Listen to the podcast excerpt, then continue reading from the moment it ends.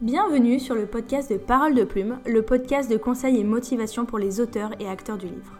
Je m'appelle Marie, je suis rédactrice web, chargée de communication et autrice. Via Parole de Plume, je souhaite lier ma passion pour l'écriture avec mes compétences en communication. Depuis plus d'un an déjà, je gère le compte Instagram Parole de Plume, où chaque semaine, je délivre mes conseils en écriture, communication et où je partage également l'avancée de mes projets d'écriture. J'espère que ce format podcast te plaira, que tu passeras un bon moment d'écoute et je te dis à très bientôt Salut tout le monde, j'espère que vous allez bien. On se retrouve aujourd'hui pour une nouvelle interview et aujourd'hui je suis en compagnie de Maeva Lejuez qui est euh, l'autrice de la saga euh, d'Urban Fantasy L'Oasis qu'elle va nous présenter aujourd'hui ainsi que son parcours. Mais euh, pour commencer Maeva, bienvenue parmi nous, je suis très contente de te recevoir sur le podcast. Merci beaucoup Marie, c'est gentil, merci de m'avoir invitée. Avec plaisir. Donc pour commencer, euh, la question euh, habituelle que je pose à tous mes invités, est-ce que euh, tu veux bien te présenter s'il te plaît? Oui, alors je m'appelle Maëva Lejuez, j'ai, je ne sais pas si on peut le dire, 37 ans. Tu peux le dire, Et voilà, j'écris depuis pas longtemps, l'Oasis, c'est ma première saga. Mmh. avant ça, j'étais, enfin je suis toujours, puisque je suis passée en freelance dans le monde du community management. Mmh. Et, voilà, j'essaye de, faire au mieux pour allier euh, ma passion et mon métier professionnel. D'accord, il y a une question sur ça qui est prévue, donc on pourra en, reparler. Euh, très bien. Parler, euh, tout à l'heure. donc ça tombe bien parce que du coup ça va faire très vite le lien avec ma question suivante. Tu nous as dit que tu écrivais depuis pas longtemps, mais est-ce que du coup tu peux quand même nous présenter voilà ton parcours avec l'écriture? Ouais. Alors en fait, euh, j'ai toujours eu une appétence pour l'écriture depuis que je suis petite. En fait, euh, ça a commencé avec le collège. C'est euh, ma prof de français de l'époque qui m'a vraiment donné goût aux mots, à l'écriture et à la lecture. C'est quelque chose que j'ai toujours apprécié faire, mais que je pense à l'époque, je voyais pas forcément comme une voie professionnelle. Peut-être des formations par l'habitude de mes parents qui voyaient peut-être pas ça forcément comme un vrai métier, mais j'ai jamais assimilé ça à une carrière. Donc j'ai gardé ça dans un coin de ma tête sans forcément euh, y faire attention. J'ai évolué, j'ai fait mon métier, j'ai été euh, rédactrice web, journaliste, donc je suis quand même restée dans le milieu de l'écriture. Euh, jusqu'à ce que me vienne l'idée de l'Oasis. Et là, je me suis essayée pour la première fois à écrire pour de vrai un roman, en fait et révélation. révélation, c'était un peu comme si je renouais avec euh, mes amours euh, d'époque euh, du collège, quoi, et, et, je me suis dit, mais en fait, c'est ça que je peux faire, quoi, et, et c'est parti de là. D'accord. Et donc, c'était il y a combien de temps que tu as commencé l'Oasis? L'Oasis, j'ai commencé à l'écrire en 2019 et j'ai signé le contrat en 2020. Ok, d'accord. Il est sorti en 2021. Ouais, ouais, ouais. Tout récent. ouais, ouais, exactement, tout récent. D'accord. Et euh, donc, bah, est-ce que tu veux bien euh, nous présenter euh, cette saga, du coup, puisque c'est une énorme saga Ouais. Est-ce que tu, tu, veux bien nous, nous, nous en parler, voilà, de cette révélation? Bah, En fait, l'Oasis, donc c'est une saga d'urban fantasy en cinq tomes. Mhm. Et en fait, on va suivre les aventures de Dawn, qui est une jeune femme qui vient de fêter ses 18 ans. Et pour marquer le coup, elle va décider de se faire tatouer sur un coup de tête. Sauf qu'elle va se rendre compte que ce tatouage, bah, c'est bien plus qu'un tatouage, puisqu'il lui donne accès à un monde caché, donc qui s'appelle l'Oasis. Et dans ce monde, en fait, tous les habitants ont des pouvoirs liés aux éléments. Donc elle va se retrouver dans cet univers avec un pouvoir qu'elle va devoir apprendre à maîtriser, et tout ça au milieu d'un complot à déjouer. Et à travers tous les tomes, en fait, euh, on va suivre ses aventures, on va découvrir avec elle euh, l'oasis, les différentes terres de clans, on va voyager avec elle et ses amis parce que c'est aussi une histoire d'amitié. Et euh, jusqu'à l'intrigue, jusqu'à résoudre les intrigues et arriver au dénouement final dans le cinquième tome. Mhm, d'accord.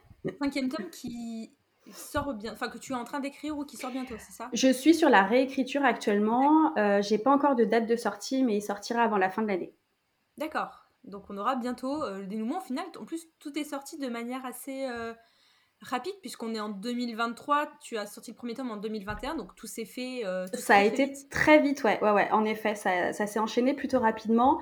Euh, faut dire que bah, pour cette saga, alors en même temps c'est ma première, donc c'est drôle de dire ça, mais les idées venaient un peu toutes seules, quoi. Enfin, j'avais vraiment, euh, enfin, c'était vraiment un logoré d'écriture, euh, c'était assez dingue. Et du coup, bah, j'ai eu une cadence, euh, c'est vrai, plutôt soutenue pour la sortie de tous ces tomes, quoi. D'accord. Et quand tu as commencé à l'écrire, donc quand tu as commencé à écrire ton tome 1 ou même soumis et, et, signé. Est-ce que tu savais que tu aurais cinq tomes ou, euh, pas trop, pas trop ça s'est fait au fur et à mesure? En fait, euh, au départ, quand j'ai commencé à écrire, euh, j'imaginais pas du tout cinq tomes. Au départ, j'étais partie sur un one-shot. Et c'est au fur et à mesure de l'écriture euh, que je me suis rendu compte qu'en fait, non, c'était fait pour vivre en cinq tomes. Et ça s'est peut-être à partir du milieu de l'écriture, quand j'ai vraiment commencé à rentrer euh, bien dans l'intrigue, je me suis dit en fait non, euh, ça va vivre en cinq tomes. Quoi. Ça m'a semblé euh, pareil comme une évidence. Et du coup, bah, j'ai pas dérogé à partir de là. Ok. Et ça t'a pas fait peur en tant que primo-auteur de te dire je m'engage sur une saga de cinq tomes? Euh, au départ, non, parce que je j'engageais que moi-même, en fait, vu que j'en avais parlé à personne. Donc, euh, au départ, euh, c'était pas trop, enfin, c'était pas vraiment effrayant. Je me dire, j'avais pas de pression, j'avais pas de d'impératif. Donc, donc, ça allait plutôt bien. Et puis, bah, quand je l'ai soumis, en fait, j'avais plus le choix parce que bah, le tome 1, c'était un tome 1, quoi. Donc, j'avais plus le choix d'écrire la suite. Et voilà, c'est ça, c'était parti. Donc, donc voilà, heureusement que voilà, j'avais bien en tête ce que je voulais faire dans chaque tome et que euh, c'est passé sans problème.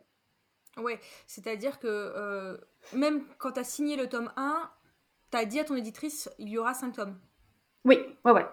D'accord. Ouais, Ok.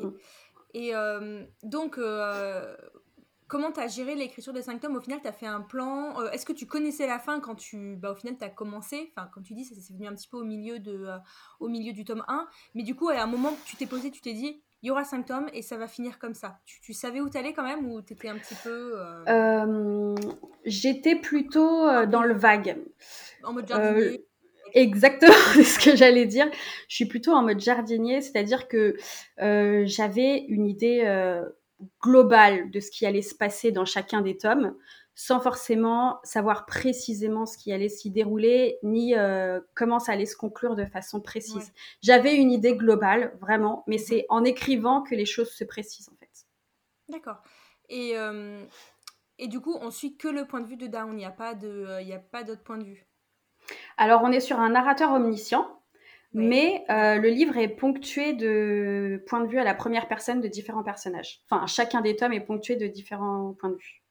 D'accord, ok. Donc en plus, tu as eu à gérer différents euh, narrateurs. Enfin, tu t'es pas. C'était pas entre guillemets linéaire, tu suis les aventures de ton personnage. Et puis euh, voilà, après, au final, tu jongles avec plusieurs. C'est ça. Ouais, ouais, ouais. On jongle un peu parce que, bah oui, narrateur omniscient. Et je voulais pas, en fait. Enfin, le livre se prêtait pas à ce qu'on soit que derrière Dawn tout au long des cinq tomes en fait.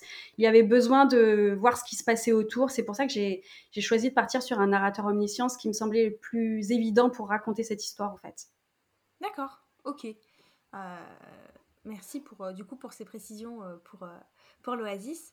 Et donc ensuite, j'ai orienté un petit peu mes questions autour de ta maison d'édition, puisque tu es la mmh. première autrice que je reçois de chez Alter Hill.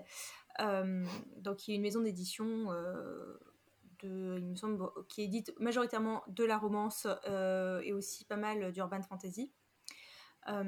du coup, est-ce que tu peux nous, nous, présenter toi en tant avec ta vision interne à la maison d'édition, ben, Alter Hill? Est-ce que je le prononce bien déjà? Je me suis toujours demandé si je le prononçais correctement.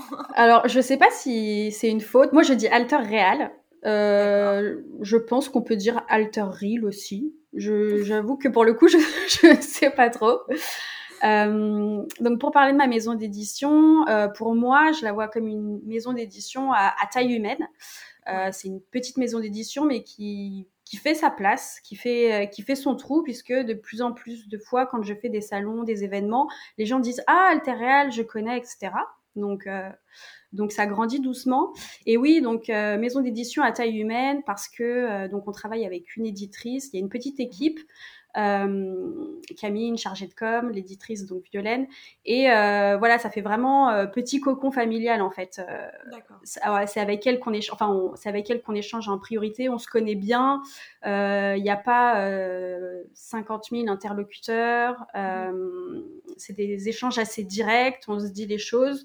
Après, je peux pas vraiment comparer avec d'autres maisons d'édition, mais voilà, moi je la vois un peu comme ça, comme une maison d'édition à taille humaine, familiale, un cocon. D'accord. Ok. Bah, euh, merci pour, pour, ça, parce que c'est vrai que ça fait partie, comme tu dis, des figures un petit peu montantes aujourd'hui de, bah, l'édition. Euh, et euh, je pense que, ben, alors sur le podcast, on est majoritairement écouté aussi par des, auteurs, des autrices ou des personnes qui, qui débutent dans l'écriture. Et qui, ben, c'est vrai que les maisons d'édition, c'est quelque chose qui est assez mystifié. Euh, même les petites, on ne sait pas toujours comment ça se passe dedans. Les grosses, on n'en parle même pas, c'est encore un débat. Mais c'est vrai que les petits, même les petites, tu vois, quand tu vois sur les forums, souvent les gens euh, se renseignent avant de vouloir, euh, non, alors pas postuler, soumettre dans, les, dans les maisons d'édition. Donc je trouve que mm. c'est bien de pouvoir avoir le point de vue interne des autoristes sur leur émeu et ça peut, ça peut rassurer ou permettre de dire, ah bah en fait, c'est un élément dans lequel je, je, me vois. Tu vois, il y a des, des gens, ils cherchent quelque chose justement où tu sens que tu vas avoir cette notion de cocon et un peu d'appartenance et je pense que ça peut être bien de, bah, de le signaler. Ouais, ouais, complètement. Et puis euh, surtout, euh, alors si ça peut intéresser ceux qui souhaitent postuler, enfin soumettre, tu m'as passé, soumettre chez, chez Alter Real, euh, leurs contrats sont vraiment très fair. c'est très honnête ce qu'ils proposent. moi, je, enfin, il n'y a pas de vis caché. Euh, pour le coup, euh, je suis très contente d'être tombée sur eux parce que euh, pour un premier contrat, en fait, j'ai pas eu de soucis que peuvent avoir certains auteurs à tomber sur des maisons d'édition pas forcément très scrupuleuses et, et pour le coup, je suis très contente de ça, quoi. D'accord. Et euh, comment ça s'est fait? Donc, comment tu as, euh, toi, atterri euh, chez Alter Real? Tu, as, tu avais soumis simplement, tu avais fait d'autres soumissions. Comment comment t'es rentré, on va dire, bah, dans cette boucle-là de, de l'édition? Puisqu'il y a, tu écrivais, comme tu dis, à la base, pour toi, c'était pas du tout un projet de carrière, c'était vraiment. Bah, voilà, c'était pas quelque chose que tu avais envisagé jusqu'à tout récemment. Donc, comment tu es rentré euh, dans le process d'édition? Déjà, est-ce que tu avais fait un peu de Wattpad avant? Est-ce que tu as quelqu'un avait pu te lire avant que tu soumettes? Comment, comment tout ça s'est fait? Alors, Wattpad, pas du tout. Euh, pour le coup, alors, quand j'ai terminé d'écrire le, tome 1 de l'Oasis, donc là, euh, je l'ai fait lire à ma famille et j'en ai parlé parce que je suis un peu comme ça. Euh, tant que les choses sont pas terminées, je garde tout pour moi. Donc personne n'était au courant que j'écrivais un livre. Et euh, voilà, quand j'ai terminé, je l'ai d'abord fait lire euh, bah, à ma famille, forcément, même si de mon point de vue, c'était pas les plus objectifs. oui, je leur ai quand même fait lire. c'est ça. Ils sont pas toujours les plus qualifiés, mais c'est toujours encourageant. C'est ça. Donc euh, voilà, je voulais avoir euh, leur point de vue, leur avis, savoir euh, si ça valait quelque chose en fait. Et bah, ils m'ont dit franchement, enfin j'avais, en fait j'avais peur d'avoir écrit un truc que je pense être un vrai livre, mais qui en soit pas un, dans le sens où ça fasse trop amateur. Enfin, tu vois ce que je veux dire? Et, et donc du coup, je leur ai envoyé. Ils m'ont dit non mais c'est un vrai livre, Maëva, t'inquiète pas, franchement, ça le fait et tout. Il y a peut-être quelques trucs à, revoir, etc. Mais franchement, euh, tu devrais euh, l'envoyer en maison d'édition, etc. Donc, euh, je les ai crus sur parole, sans soumettre à d'autres personnes, parce que je pense que le premier livre, maintenant j'ai moins de soucis, mais le premier livre, j'étais vraiment très, même pas timide, mais pudique par rapport à, ça. J'osais vraiment pas en parler. Enfin, tu sais, il y a ce sentiment de, de mettre une partie de toi euh, à nu, quoi. Et euh, du coup, j'osais, j'osais vraiment pas en parler. Donc, je l'ai fait lire à personne d'autre. Et je l'ai envoyé euh, en maison d'édition. Je l'ai envoyé à différentes maisons d'édition. Alors à l'époque, euh, je ne connaissais rien en ce qui concerne euh, les maisons d'édition à droit d'auteur, mhm. les maisons d'édition pardon à, à, compte d'auteur, à, et c'est ça. Donc j'ai envoyé de manière large. J'ai quand même fait attention de voir que le style des maisons d'édition corresponde à l'urban fantasy, quoi. Mais sinon, j'ai vraiment envoyé de, de, manière large.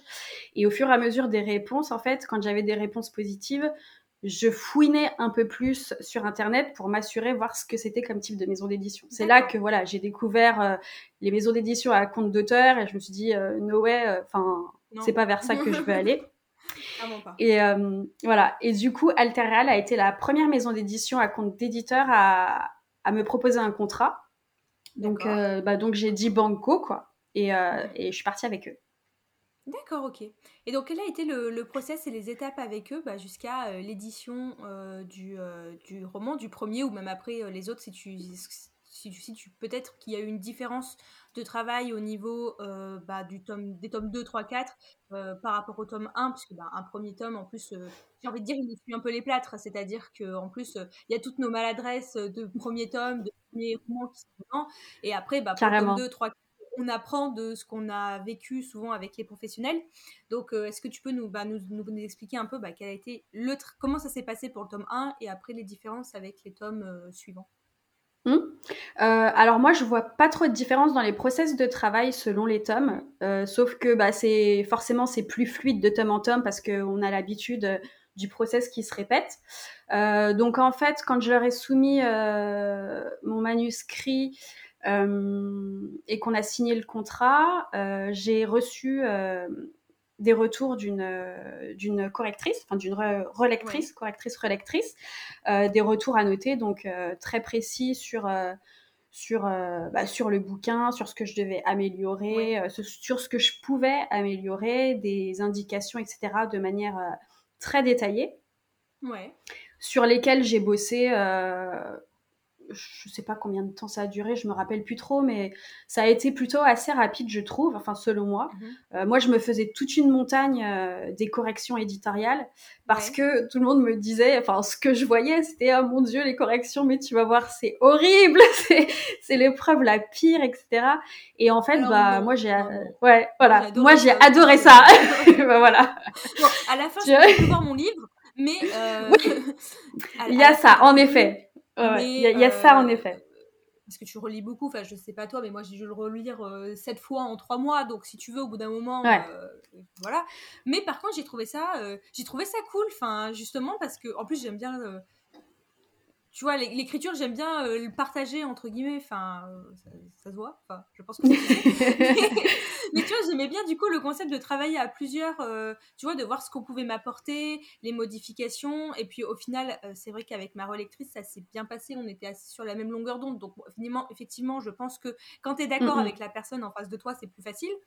Mais moi, j'ai adoré ça. Enfin, j'ai trépigné du travail édito parce que j'avais hâte de découvrir vraiment ce que c'était, quoi. Mais grave, je suis exactement pareil que toi. Moi, j'ai vraiment adoré ça. Et ouais, le fait de déjà de s'entendre bien avec sa correctrice, d'être sur la même longueur d'onde et de sentir que, tu vois, ton roman, il, il se peaufine, il s'améliore. Enfin, c'est super galvanisant, quoi. Enfin, moi, franchement, c'est une étape que j'adore.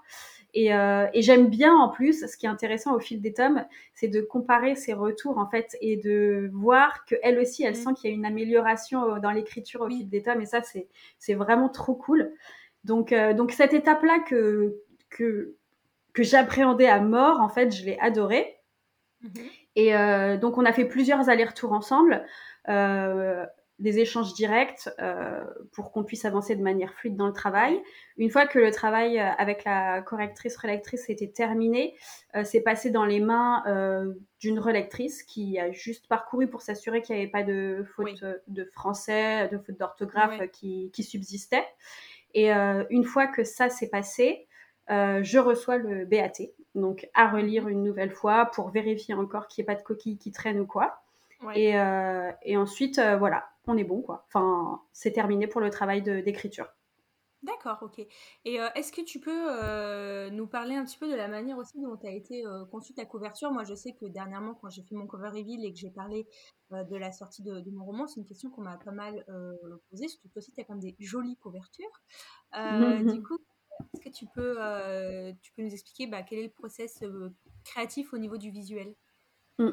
Alors pour le coup, contrairement à Bookmark, il y a moins il y a moins de, comment dire, de négociations possibles euh, sur la couverture.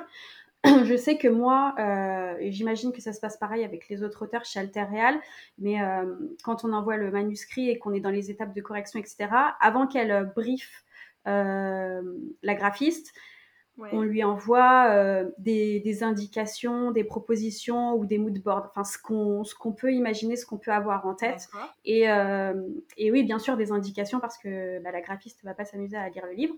Donc, euh, pour que ça corresponde au mieux au livre, quoi. Et, et, voilà, une fois que les indications sont données, en fait, ça, se passe entre Violaine, l'éditrice, et la graphiste. Et moi, je ne découvre la couverture qu'une fois que c'est terminé, en fait. J'ai pas de j'ai pas d'aperçu entre temps, j'ai pas de proposition entre plusieurs, plusieurs euh, maquettes ou quoi. J'ai, enfin, je découvre ma couverture. D'accord, ok. Donc, mais tu as quand même eu un petit, un petit semblant de brief à faire au début quand même. Oui, oui, oui. Bah, ça, Après, je sais pas si tous les auteurs le font, mais moi, ça me semblait important euh, qui est euh, un peu de ce que j'avais en tête, de ce que j'imaginais sur, sur la cover. surtout, surtout pour les autres tomes aussi, parce que euh, donc si on regarde bien les, les tomes, on voit bien qu'il y a un élément qui est mis en avant dans chaque tome. Mm. Et euh, ça, je voulais que ce soit absolument quelque chose qui transparaisse. Donc, euh, bien sûr, c'était des éléments que, que, je précisais à destination de la graphiste. Mais après, la, la, fille avec laquelle on travaille, comment elle s'appelle? Je crois que c'est Anna Stern Jacob, quelque chose comme ça. Euh, enfin, elle fait un travail de dingue et mm. enfin, je suis super contente du travail qui a été fait moi sur mes sur mes livres. Franchement, euh, j'adore les couvertures, elles sont elles sont trop belles. Elles sont très belles, ouais. Puis ouais, ensemble elles vivent trop bien en plus, donc euh, c'est trop cool. C'est ça, elles se suivent, elles se suivent vraiment bien en plus. Il y a, il y a vraiment une unité qui a été respectée, je trouve. Donc c'est vrai que c'est vrai qu'elle a fait un, un, super travail. D'accord, mm. bah, merci pour ces petites précisions. Et euh, maintenant, question euh, dédicace. Tu es une autrice qui a la chance, je ne sais pas si c'est une chance, voilà, mais qui rencontre régulièrement ses lectrices, puisque il y a les salons, certes, auxquels participe ta maison d'édition. Mais moi qui te suis sur Instagram, je vois que tu es régulièrement en vadrouille dans différentes librairies, notamment à la FNAC de, de Val d'Europe.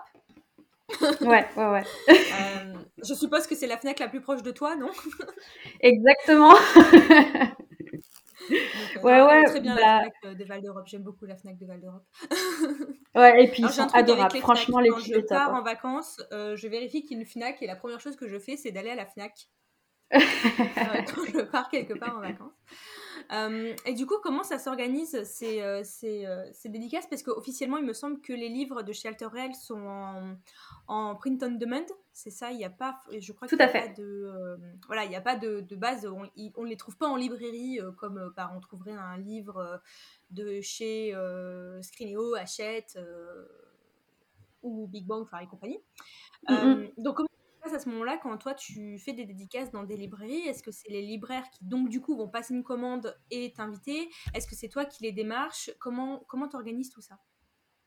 Alors, pour toutes les rencontres que je peux faire, que ce soit dans les librairies ou en salon, bah, c'est moi qui démarche.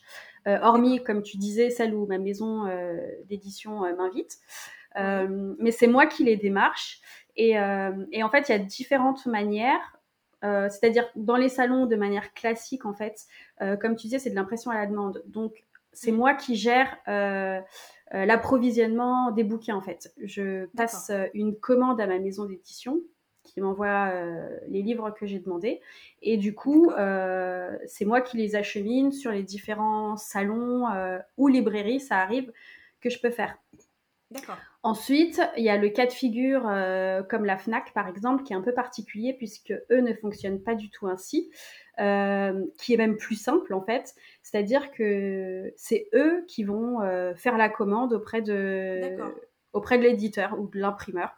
Et, et, du coup, quand j'arrive moi, ils ont déjà les, les bouquins et j'ai aucun achalandage à faire quoi. Ok, D'accord. Donc, euh, donc voilà, il y a différents cas de figure, mais euh, la plupart du temps, vraiment la FNAC c'est un cas particulier, la plupart du temps, euh, c'est moi qui viens avec, avec mes bouquins. D'accord, ok. Mm. Et ça se passe plutôt bien avec les libraires en général, enfin je veux dire, tu t'es... ils sont assez ouverts au fait de, de recevoir les auteurs qui, qui, les démarchent ou euh, bah, ça dépend lesquels. Euh, pour te dire, moi je pensais que la Fnac ce serait la librairie la plus difficile à avoir. Oui. Euh, Dans l'idée, j'avais dit ça aussi. et bah en fait, pas du tout. ils sont vraiment super ouverts. Les équipes, parce que j'ai fait la Fnac du Val d'Europe, j'ai aussi fait celle de Carré Sénard. Et franchement, ils sont tous mais adorables. Enfin, ils sont bienveillants, accueillants, ouverts, etc. Donc, j'ai rien à dire par rapport à ça. Et ça a été vraiment un plaisir de travailler avec eux. Après, il y a des librairies plus difficiles d'accès. Euh, je pense par exemple à Cultura, euh, que j'ai démarché plusieurs fois, mais avec lesquelles j'ai jamais vraiment eu de réponse. Donc, euh, donc ça arrive. Maintenant, après les petites librairies de quartier, elles sont toujours preneuses de ce genre de trucs, de ce genre d'événements. Donc, donc ça aussi, ça, ça, fonctionne bien. Et puis les salons, bien sûr. Mmh. Ça, euh, il suffit de les démarcher, d'être alerte un peu aux différents salons qui peuvent se faire euh, autour de chez soi ou même un peu plus loin. Et, euh, et en général, il y a rarement des refus. Hein. D'accord. Ok. Et quand tu démarches, typiquement, si on reste sur l'exemple de la FNAC, tu vas et tu leur demandes, tu demandes aux libraires en rayon ou tu leur as fait un mail avec une présentation? Comment, comment tu t'es prise pour, pour les démarcher? Moi, je suis d'abord allée. Ouais, pour la Fnac, euh, je suis d'abord allée en rayon, donc euh, pour euh, échanger avec la personne qui s'occupait des bouquins. Donc là, je lui ai exposé mon projet, enfin mon projet, mon envie de, de, faire une séance de dédicace dans leur magasin, du fait que j'habite à côté. je lui ai parlé du bouquin, de ce que c'était, etc. Et mhm. du coup, elle m'a donné le, la personne m'a donné le contact du responsable de magasin que j'ai euh, contacté par mail. Et, euh, et, puis ça s'est fait euh, aussi simplement en fait. Il m'a proposé des dates et voilà. ça a été vraiment très simple. Enfin, vraiment, je m'attendais pas autant de simplicité venant de la Fnac. En fait, je pense que le, le plus gros facteur pour eux, c'est c'est la disponibilité du livre, parce qu'ils m'expliquaient que certains livres, donc le fait que ce soit en impression à la demande, c'est pas un problème, mais certains livres sont sont pas forcément référencés euh, sur les plateformes et ces bouquins-là, ils peuvent pas, euh, ils peuvent pas les, oui, ils peuvent pas, peuvent pas les, commander. enfin, c'est assez particulier. Mm. D'accord. Ok.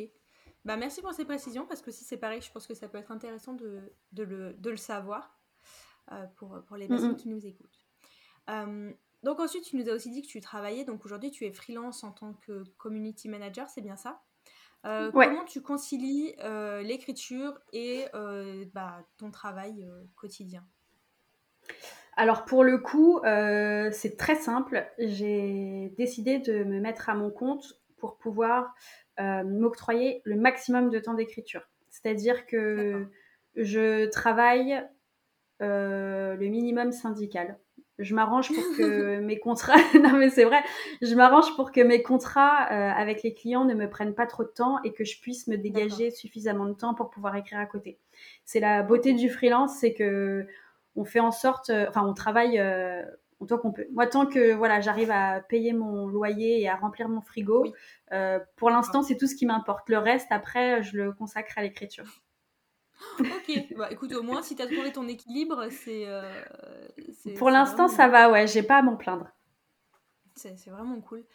Euh, et enfin, ça m'amène à ma dernière question, euh, là qui est plus globale. Donc toi, tu as mhm. commencé justement par l'écriture d'une saga de 5 tomes. tu étais primo-autrice, tu n'avais jamais écrit de roman ni publié avant ça. Et pourtant, tu réussis, enfin, j'estime que tu réussis quand même très bien aujourd'hui. Merci. Quels seraient tes, je t'en prie, quels seraient tes, conseils pour les personnes qui voudraient se lancer justement dans l'écriture d'une grosse saga alors que c'est leur premier projet, mais qui hésitent un peu parce que, bah, mine de rien, sur les réseaux, souvent on entend ne commencez pas par une saga, ne commencez pas en plus par une saga fantasy. on, entend, vraiment, voilà. Après, tout le monde va de son conseil parce qu'on peut l'entendre aussi. Tu vois, bah, j'ai aussi commencé par une saga d'urban fantasy bon, au final, euh, ça va le faire, euh, j'y serai arrivée et plein y arrivent. Mais euh, tout à l'heure, justement, je discutais avec une amie qui se met à l'écriture, qui a plusieurs idées, et je lui dis, écoute, finalement, avec le recul aujourd'hui, si tu pouvais commencer avec l'idée sur un tome, c'est pas plus mal. Mais au final, on a quand même réussi à écrire des sagas. Donc toi, quels sont tes conseils pour les personnes qui disent, non, mais moi j'ai une idée d'histoire, c'est une saga, je veux aller au bout, mais je débute, comment, comment je fais? Alors, euh, bah, pour commencer, c'est sûr que euh, avec du recul, j'aurais peut-être pas non plus commencé par une saga. C'est pas c'est pas ce qui est le plus évident. euh, quand on débute, parce que même si voilà le premier tome il coule tout seul, et eh ben on se rend vite compte à partir du deuxième qu'on va devoir raccrocher les wagons, qu'on va devoir créer un lien entre tous les tomes, qu'on va devoir dénouer les intrigues, en créer d'autres au fur et à mesure. Enfin, on se on se met tout seul dans un espèce de marasme compliqué et qu'on ne maîtrise pas forcément tout de suite. Donc c'est pas forcément ce qui est le plus évident, mais euh, je trouve ça super, super, super formateur.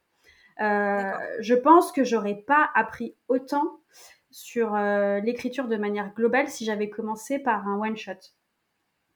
Après, ceux qui veulent vraiment commencer par une saga, bah franchement, le premier conseil que je peux donner, c'est faites ce qui vous fait plaisir. Ça, c'est sûr que de toute façon, ça va se retranscrire euh, dans l'écriture. Si on commence euh, à contre-coeur par un one-shot parce qu'on a entendu dire qu'il valait mieux faire ça alors qu'on a une saga dans le coin de la tête qui nous obsède, bah, il n'y a pas à tergiverser. Faites, euh, faites, ce, qui vous fait, ce qui vous fait plaisir, quoi. Ensuite, sans. Alors, pareil, c'est un, un point un peu particulier parce que, comme je te disais, je suis un peu team jardinière. Et donc, c'est pas forcément ce qui, a, ce qui est de, le plus facile quand on écrit une saga. Donc, j'ai dû, euh, j'ai dû pas forcément passer du côté architecture, mais j'ai dû euh, me forcer à euh, prendre des notes, à faire des plans, à lier des différents points, etc., à faire des espèces de schémas. C'était obligé. En fait, si je voulais pas que le livre, enfin la saga fasse un flop et tombe, euh, enfin, perd tout son souffle. J'étais obligée de faire ce genre de schéma pour, voilà, tenir l'histoire un peu. Euh, ouais, structurer soit... un minimum, quoi. Exactement. Je voulais quand même faire quelque chose de propre. Je voulais pas euh, qu'au bout du troisième tome, ma correctrice me dise non mais attends mais où est-ce que tu vas là? Qu'est-ce que qu'est-ce qui se passe là? Enfin c'est n'importe quoi. Je voulais vraiment qu'il y, ait... quelque chose qui se tienne quoi. Donc voilà, j'étais un peu obligée de passer par ça. Et euh, ça, bah, c'est un conseil que je peux donner. Euh, faut, faut, y penser quoi. Euh, c'est quelque chose qui va être, à mon sens. Après, je dis bien à mon sens parce que chacun a sa manière de faire, mais pour moi, c'est quelque chose qui s'est révélé essentiel euh, pour la suite quoi. Ensuite, est-ce que j'aurais d'autres conseils Tu fais ton premier tome en freestyle et après tu fais, tu fais la, la, suite de la saga en plus structurée quoi. C'est ça, surtout que moi, euh, dans mon cas, mon premier tome, il est vraiment euh, introductif en fait. Euh, dans le premier, on découvre les personnages, on découvre l'univers, on a une intrigue principale qui arrive, mais si tu veux, toutes les petites intrigues arrivent derrière au fur et à mesure. Donc, le premier tome, c'était pas gênant. C'était vraiment par la suite qu'il fallait que je fasse bien attention à ce que je raconte, quoi. Donc, euh, donc voilà. Et puis oui, beaucoup de rigueur aussi. Euh, si vous vous lancez dans une saga de plusieurs tomes, assurez-vous d'aller au bout. Parce que je crois qu'il n'y a rien de plus frustrant que d'abandonner en cours de route. oui. donc, euh, donc ouais. le contrat de toute façon. C'est ça, voilà, plus de marche arrière. ouais, assurez-vous de pouvoir aller au bout et d'avoir l'envie d'aller au bout. D'où l'intérêt de, de faire quelque chose qui, qui nous plaît, quoi. Ouais. Euh, voilà. Est-ce que j'ai d'autres conseils pour l'écriture d'une saga? Euh, Là, tout de suite, j'en vois pas.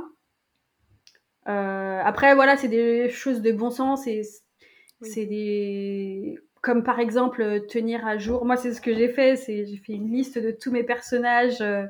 De leur apparition, etc. Parce que forcément, c'est quelque chose qui va avoir son importance plus que dans un one-shot, je pense. On peut peut-être voir des personnages dans le tome 2 euh, qu'on ne voit plus pendant deux tomes et qui réapparaissent après. Et euh, il faut savoir pourquoi ils ont disparu. Enfin, il y a tout un cheminement à, garder en tête et je pense que qu'avoir un certain suivi de tout, tout, tout, tout, tout ce qu'on écrit, euh, c'est essentiel si on veut pas se perdre. Parce que bah, on va pas s'amuser à chaque fois à relire tous ces tomes, quoi. On pourrait, mais quand on fait le travail édito dessus, t'as plus envie de les relire. Ouais, ouais, c'est un peu ça. C'est surtout ça. D'accord, bah écoute, je te remercie pour, euh, pour ces conseils qui j'espère seront euh, utiles. Euh, est-ce que tu as une dernière chose que tu as envie de partager avec nous avant qu'on achève cet épisode? Bah merci d'avoir écouté. Euh, je, j'en profite euh, pour parler un peu de mon Instagram. Aujourd'hui, en fait, je suis présente sur, plusieurs réseaux, mais euh, comme tu as pu le voir, je suis davantage présente sur Instagram où je partage tout mon quotidien. Donc, si jamais tes auditeurs ont envie, enfin, sont curieux et ont envie de savoir un peu comment ça se passe dans la tête d'une autrice et ses déboires bah, qu'ils n'hésitent pas à aller sur mon compte. Je parle de choses diverses et variées, euh, de mes salons, euh, euh, de mes sorties, de mon quotidien. Et puis, je suis bien sûr ouverte à tout échange par MP. Donc, donc voilà. Parfait. Je, je, mettrai le lien dans la barre d'infos du podcast pour, que, pour que nos auditeurs et auditrices puissent te retrouver. Ok, super. Bah super, bah, je te remercie euh, pour cet échange, euh, de nous avoir présenté l'Oasis, Altorel et de nous avoir expliqué bah, comment tu gères euh, ta vie d'autrice, les dédicaces, l'écriture. C'était, vraiment sympa. Merci à toi. Je t'en prie. Et tous nos auditeurs et auditrices, je vous remercie d'avoir été avec nous aujourd'hui et de nous avoir écoutés jusqu'au bout. Et je vous dis à très bientôt pour un nouvel épisode. Bye bye. Merci.